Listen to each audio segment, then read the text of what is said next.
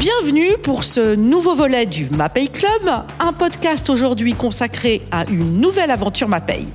Il s'agit d'Ala Grande, un défi partagé avec le skipper Ambrogio Beccaria. Le groupe Mapei, ici représenté par Anna Calcaterra de l'équipe communication et marketing, est très fier d'accompagner Ambrogio, ici présent. Bonjour Anna, bonjour Ambrogio. Bonjour. Bonjour, bonjour tout le monde. Alors Ambrogio, vous êtes euh, diplômé en ingénierie nautique, vous êtes milanais dans l'âme, même si vous vivez à Lorient aujourd'hui. Et après diverses expériences en équipage et en double, vous commencez à naviguer en 2013 en solitaire à bord d'un Mini 650. Dès lors, vous allez collectionner les succès en remportant de multiples régates dans cette classe, tant en Italie qu'en France. Enfin, au cours des dernières saisons, c'est-à-dire 2018-2019, vous avez remporté plus de courses que tout autre navigateur italien et êtes devenu un grand espoir dans le sport de la voile océanique. Le 15 novembre 2019, vous êtes vainqueur de la Mini Transat 2019 en série. Et au-delà de tous ces succès, vous portez en vous un rêve de navigation océanique moderne. Alors, est-ce que vous pouvez, pour nos auditeurs, revenir sur votre carrière, sur la naissance de votre passion et sur ce projet fou d'Alla Grande Bah oui, bien sûr. J'ai très envie de partager tout ça parce que c'est quelque chose de rare euh, d'avoir euh, la chance de vivre une passion si forte. Du coup, c'est quelque chose qui me passionne aussi d'essayer de partager ce que je vis. Tout est né un peu par hasard, comme beaucoup de choses euh, dans la vie. C'est arrivé par hasard quand j'étais euh, gamin, même si dans la famille, il n'y avait pas du tout la passion pour la voile. Je fais toujours la blague que mes parents, ils savent pas qu'est-ce que c'est un baume. Enfin, après, je le dis en italien, que ça, il a un nom un peu bizarre. Enfin, la trozza, c'est une pièce un peu bizarre de la baume, mais en gros, ils savent rien du bateau, quoi. Mais par contre, ils sont passionnés de mer, ils m'ont toujours amené un peu partout en vacances. Et bah, c'est là qu'en fait, c'est dans la mer que moi, je trouvais un peu mon lieu où, où j'étais bien. Alors que quand on est adolescent, on est tous un peu perdus et on cherche, on cherche bah, des lieux où on se sent nous-mêmes. Et bah, moi, j'ai trouvé la mer. Et puis, j'ai eu la chance de, mixer tout ça avec, avec la voile, que du coup, c'était un peu la seule façon que, que j'ai trouvé pour passer plus de temps possible à la mer. Parce que pêcheur, c'était, un peu trop dur. Alors, je me suis dit, bon, c'est plus sympa de faire, de faire de la voile. Un peu par hasard, parce que j'ai fait une école de voile euh, quand j'étais petit, mais en fait, j'habitais à Milan. Du coup, Milan, c'est pas du tout sur la mer. Euh, même si c'est pas très loin, mais bon, c'est, pas, pas sur la mer. Du coup, je, je passais deux semaines par an sur la mer. Et puis, cette, euh, cette chose que même si c'était que deux semaines, c'était un petit grain que ça continue à pousser dans ma tête. Enfin, L'idée d'essayer de développer toujours plus ce milieu, ce, ce sport, euh, que j'ai trouvé ça magique, mais vraiment magique dans le sens que tu joues vraiment avec les choses invisibles. Alors, quand j'ai regardé les bons quoi, jouer avec les vents, je, enfin, je me suis dit qu'un jour, je voulais faire la même chose. Et bah, du coup, petit à petit, c'est devenu quelque chose de concret et j'ai eu la chance de, de pouvoir euh, euh, rentrer dans quelques équipages en Italie. Mais il y avait toujours euh, cette limite qu'en fait on était on était très nombreux. Moi j'ai commencé la voile tard, j'ai pas fait la préparation on va dire de dériveurs olympiques quand j'étais petit. Du coup j'étais un peu toujours coupé. C'est pour ça que je suis arrivé à la voile en solitaire. Pour moi la voile en solitaire c'était un peu la meilleure façon d'apprendre le plus possible de la voile. Parce que quand on était dans un équipage, euh, moi j'étais le petit gamin de 16. Du coup, en gros, je, nettoyais les bateaux. Euh, C'était sympa, mais au bout de 10 courses, euh, j'avais compris qu'on nettoyait les bateaux et bon, c'était fini un peu. La passion, c'était un peu fini.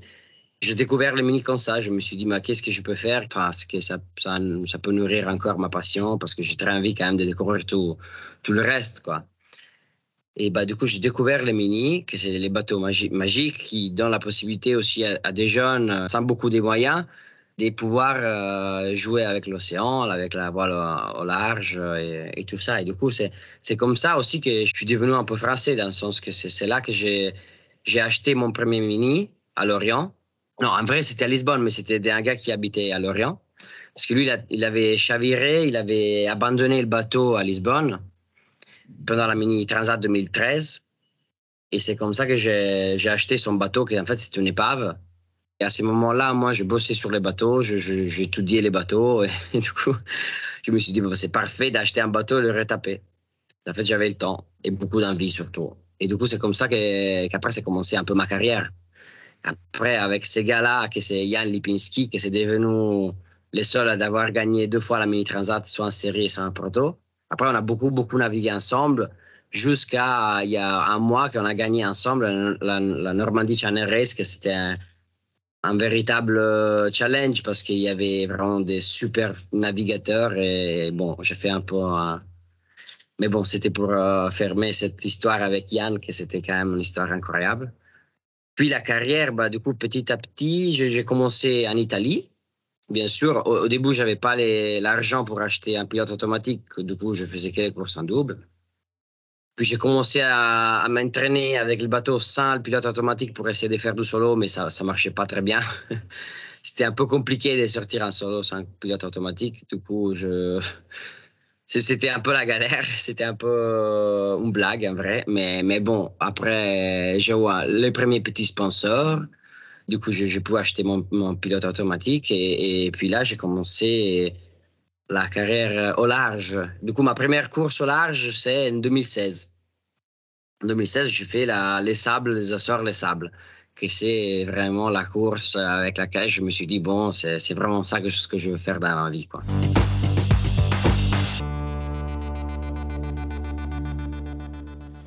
Et, alors, Ambrodio, euh, ce, rêve à la grande, comment, comment est-ce qu'il est né? Bah, Le rêve à la grande, c'est né parce qu'en fait, du coup, le mini, c'est super c'est un super milieu quand tu es jeune pour, euh, pour essayer de devenir un navigateur. Mais j'ai fait cinq ans. J'ai fait cinq ans, que c'est beaucoup quand même. Du coup, j'ai fait deux fois la Mini Transat. J'ai fait plein, plein de courses. J'ai gagné la Mini Transat en 2019. Du coup, en fait, euh, j'étais arrivé un peu au bout de, mon parcours euh, dans cette classe. Et bah, les choses géniales de la course au large, c'est qu'il y a plein de supports différents. Du coup, je me suis dit, qu'est-ce que je veux faire après? Et moi, mon idée, c'était surtout que je voulais changer un peu des routes, changer un peu des modes de navigation. Alors, je voulais, je voulais grandir un peu pour euh, avoir plus de technologie à bord, parce que les mini, c'est quand même des bateaux où il n'y a pas de technologie pour essayer d'avoir des budgets très restreints. Et alors là, aujourd'hui, sur la grande, on a plus de technologies, euh, on peut analyser mieux la météo, on a accès à les fichiers euh, satellites, on a un ordinateur à bord. La façon de naviguer, c'est complètement différent. Alors c'est ça que moi, ça, ça, m'excitait, c'était je veux continuer à apprendre et surtout je veux, je veux faire des autres routes. En fait, en novembre, on va partir pour la route de Rome le 6 novembre, on parle pour la route de Rome. Et ben, la chose qui m'excite le plus, c'est qu'en fait, moi, j'ai déjà fait quatre fois l'Atlantique, mais j'ai jamais fait sans escale. Je, suis toujours passé ou, par les Açores ou par les Canaries. Enfin, là, il n'y a, pas d'escale. Et ça change tout. Ça change tout parce que, bah, du coup, le, jeu est beaucoup plus complexe. Parce qu'on essaie d'avoir une idée de quelle c'est la meilleure route. Alors qu'en vrai, enfin, il y, a beaucoup plus d'instinct en fait là-dedans parce qu'on ne peut pas savoir quel temps il y aura dans deux semaines. C'est impossible. Vu que du coup la course ça dure 17-18 euh, jours, euh, on ne peut pas savoir euh, pas du tout. Mais du coup c'est une, question de, de, gérer le risque, de gérer l'énergie, le stress, enfin plein de choses qui avant, un mini, c'était plus, plus simple à gérer. Alors, on va, on va revenir tout à l'heure sur effectivement toute cette dimension euh, préparation psychologique, etc. Mais auparavant, je, je, voudrais m'adresser à, Anna. Anna, comment euh, est née donc euh, cette idée de collaboration avec Ambrogio Est-ce que vous pouvez nous raconter cette rencontre? Oui, on a rencontré Ambrogio à travers des connaissances communes. Et on a trouvé son projet en ligne avec euh, les valeurs du groupe MAPEI. Donc, les liaisons de MAPEI avec le sport, vous savez, c'est quelque chose qui a des racines très loin dans le temps. Et la passion, le travail, le, le travail d'équipe et la détermination à relever toujours des nouveaux défis sont des valeurs sportives qui ont toujours fait partie de l'ADN de MAPEI. Et aussi l'objectif de chercher de s'améliorer toujours, en particulier grâce à la recherche continue des solutions innovatives et technologiquement avancées. Et donc ça, c'est une autre de nos pierres euh, angulaires. Et c'est pourquoi euh, que nous avons décidé d'embarquer dans cette euh, aventure. C'est un défi sportif et technologique basé sur l'enthousiasme et la passion par la mère des trois jeunes ingénieurs talentueux. Donc, on s'est trouvé sur la, sur la même route. Alors, euh, Ambrodio, effectivement, Anna évoquait à l'instant donc euh, toutes ces valeurs que, que vous partagez. Et l'étape capitale, vous l'avez dit tout à l'heure, euh, pour et votre parcours, c'est le départ donc de, de, la route du Rhum en, en novembre. Hein, je rappelle, la route du Rhum, c'est la plus célèbre des courses transatlantiques en solitaire, hein, au départ de, de Saint-Malo jusqu'à Pointe-à-Pitre en Guadeloupe. Et effectivement, euh, la préparation pour cette, euh, cette course est, est, fondamentale parce qu'elle est extrêmement exigeante tant sur le plan euh, physique que, que, mental. Alors en quelles sont les qualités incontournables pour être un bon navigateur, notamment sur le plan, sur le plan psychologique? Bah, Il faut être calme. calme. Il faut être calme. Moi, je suis calme. Ça, c'est ça, c'est ma chance en fait. C'est pour ça qu'au final j'ai eu quelques victoires euh, dans ces sports, je pense, parce que je ressens bien sûr beaucoup de stress moi aussi, mais ça me motive. Enfin, en fait, c'est pas quelque chose de, négatif pour moi, le stress ou la peur ou. C'est pas que je le ressens pas. Bien sûr, j'ai beaucoup peur à mer, j'ai beaucoup de stress et tout. Mais c'est plutôt que en fait, ça ne transforme pas en quelque chose de négatif. C'est pas quelque chose. Je le vois pas comme un frein en fait. C'est plutôt un moteur pour moi genre la peur amère, c'est quelque chose de que je me, je me nourris, quoi, parce que je sais que, en fait, quand je suis amer, je, un truc que j'aime bien, c'est que je me sens plus euh, comme les animaux qui sont dans l'océan. Je me sens comme s'il y avait moins d'espace entre l'humain et les animaux, parce que, bah, au final, euh, on fait on fait des choses plus euh, similaires. C'est dans ce sens qu'en fait, pour moi, la peur, c'est pas quelque chose de négatif. Enfin, moi, j'ai jamais vu euh, une bête dans l'océan qui, qui, panique. Je veux dire, oui, il, a peur, bien sûr, mais ça, en fait, ça l'aide à pas mourir, cette peur.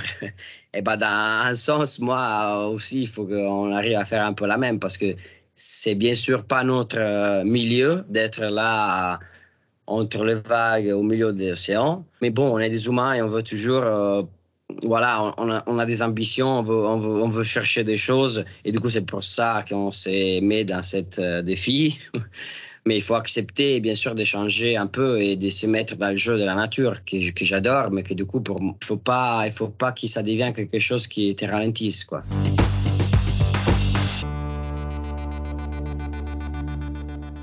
Alors, euh, Ambrodio, euh, vous décrivez avec beaucoup euh, d'humilité hein, cet état, cet état d'esprit qui, qui, vous caractérise. Alors, Anna, il y a quand même une, une préparation aussi qui, qui va aider euh, Ambrodio donc à, à, gérer cette solitude, le, les aspects nutritionnels également. en quoi MAPEI participe donc à cette préparation? Parce que finalement, la contribution du groupe MAPEI, elle va bien au-delà d'une contribution financière.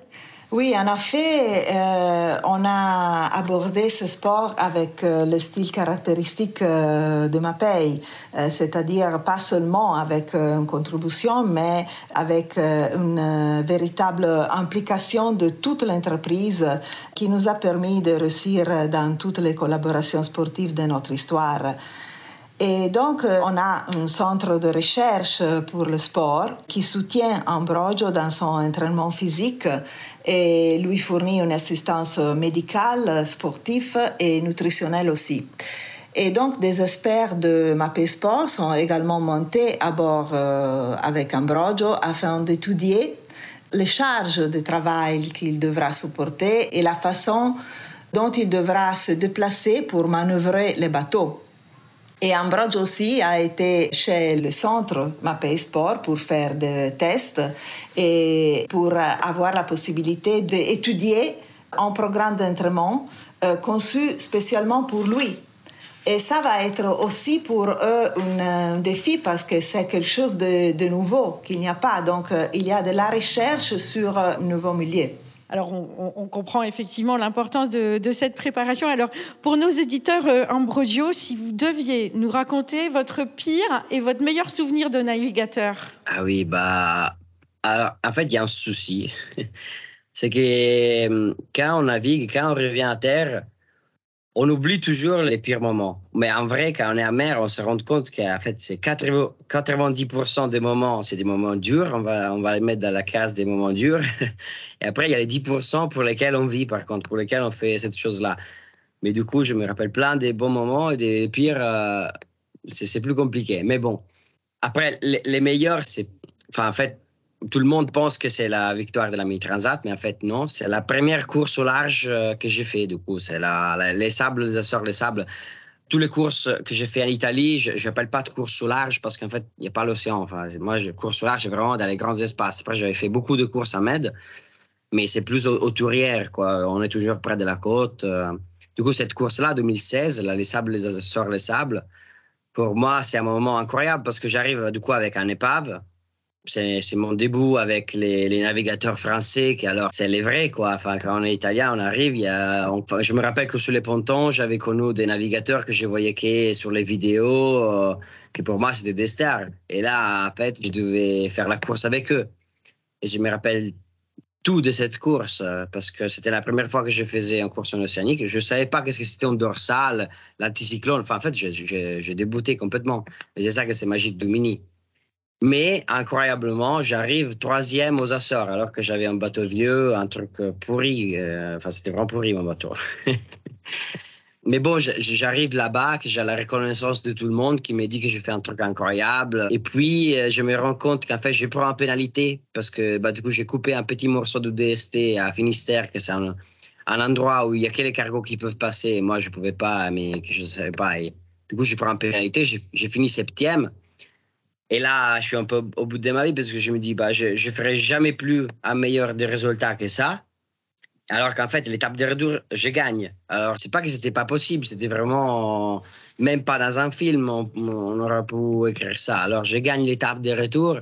Et, bah, et puis, bah, là, pour moi, il n'y a, a, rien de mieux, c'était quelque chose d'incroyable les pires romans, du coup, c'est toujours la même course, mais une autre édition, du coup, l'édition d'après, en 2018, que j'arrive avec un bon bateau, un bon sponsor, euh, j'ai déjà gagné des courses. Euh, la course, ça se passe mieux, on va dire, en résultat, parce que je gagne les deux étapes. Je gagne l'aller et le retour. Mais c'est la fois où j'ai eu plus peur en bateau, en fait. Je voulais avoir euh, un bouton que je pouvais appuyer pour dire, bon, on arrête ça. En fait, c'était un jeu, je voulais juste jouer, mais ça, je ne peux pas gérer on ne sait pas jusqu'où on peut aller. En fait, il n'y a pas quelqu'un qui nous dit euh, bah, jusqu'à 35 nœuds ça marche, à 36 nœuds ça marche plus, ou les vagues à 3 mètres 65 ça passe, à 3 mètres 70 ça passe pas. Non, en fait, c'est pas un chiffre net. Et bah, du coup, on sait pas, on sait pas quoi. En fait, on, est un peu euh, dans l'inconnu. Et surtout, encore plus qu'à Mini, on n'a pas des bons fichiers météo parce que c'est un, radio, un fois tous les 24 heures qui nous donne la météo. Et ben là, je n'avais pas bien entendu. Du coup, j'avais entendu juste quelques mots de la radio qui disaient euh, Creuse et Sud. Alors, j'avais évidemment pu comprendre que c'était du coup la, la qu'on attendait, que c'était plus creuse, du coup plus violent et qu'il fallait aller au sud. Mais bon, j'étais seul dans mon bateau depuis cinq jours. Euh, en plus, faire du sud, ça veut dire aller à l'envers, quoi, faire euh, le double de la route. Bah, du coup, je me suis dit, bon, bah non, il y a un DEP qui arrive, je vais faire euh, comme dans les bouquins. Quoi. Enfin, on fait de l'ouest et puis on vire après le front. Enfin, on va appliquer euh, ce qu'il faut faire. Enfin, les postmen, ils livrent la poste. Moi, je fais le navigateur. Bah, je traverse les fronts comme ça. Je ne fais pas à l'envers. Et bah, du coup, par contre, le groupe derrière moi, qui se parlaient à la VHF parce qu'ils étaient plus proches l'un de l'autre, ils avaient bien compris. Et du coup, tous ensemble, ils ont plongé au sud. En fait, j'avais bien compris, mais moi, je n'étais pas sûr de ce que j'avais pu comprendre. Et le directeur de course, il avait même dit, en fait, là, il faut que vous allez au sud parce que c'est dangereux. Et en fait, du coup, en bâbord, du coup, quand le vent il tape sur la gauche du bateau, on va dire, du coup, on se rapproche du front, que c'est la partie plus violente de la tempête. Et bah, du coup, c'est là que le vent il commence à monter parce que du coup, on se rapproche de la dépression. Et après, une fois que le vent bascule derrière le front, du coup, le vent il tourne. Et c'est là qu'on peut virer et du coup, on s'éloigne de la dépression. Et c'est bah, comme ça qu'il faut faire dans les bouquins. Et du coup, c'est un bâbord qui on s'est fait peur, euh, toujours quand on se rapproche de la dépression, parce qu'on ne sait pas exactement jusqu'à quand ça va monter. Et ben, je rappelle que je me suis dit, bon, là, voilà, c'est le max. Euh, il faut pas, il faut pas 10 cm plus, il faut pas un autre plus devant. Là, là, je peux gérer. Après, je sais pas. Et j'ai eu la chance que je sais pas s'il y a un dieu de la mer ou quelqu'un qui m'a écouté, il a dit bon bah c'est bon jusqu'à ici. mais c'est ce qui s'est arrivé. Mais mais c'est sûr que là j'ai eu un c'est c'est le moment où je suis allé plus proche du panique, on va dire. Bah, merci à Neptune de, de vous avoir euh, préservé, euh, Ambrogio. Vous avez vu, Catherine, c'est impossible de ne se faire pas transporter dans cet enthousiasme-là. Hein? C'est clair, c'est clair.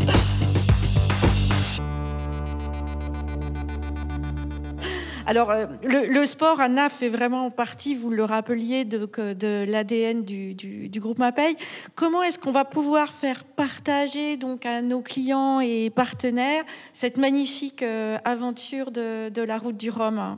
Oui, en, occasion de la route du Rhum, on a la possibilité d'inviter nos clients le jour de la parade en de Saint-Malo et de voir les bateaux, d'admirer les bateaux en pleine mer à bord d'une navette privatisée pour ma pays et pour ses partenaires. Et après, on, aura l'occasion aussi de visiter le, bateau de Ambrogio alla Grande euh, avec un petit groupe. Et on va aussi offrir la possibilité de faire connaissance avec lui et de passer du temps ensemble en façon de se sentir encore plus part de cette aventure. En tous les cas, euh, on a vraiment hâte d'assister à, cet événement. Merci infiniment Anna, merci Ambrodio pour votre disponibilité et votre passion euh, plus que communicative. À la grande, comme vous dites tous les deux, ça veut dire, euh, ça veut dire génial hein, en français, génial. Donc voyons grand, voyons grand toujours et à très bientôt pour un nouvel épisode du Mapei Club. Bye bye. Merci. Au revoir. Au revoir, merci beaucoup.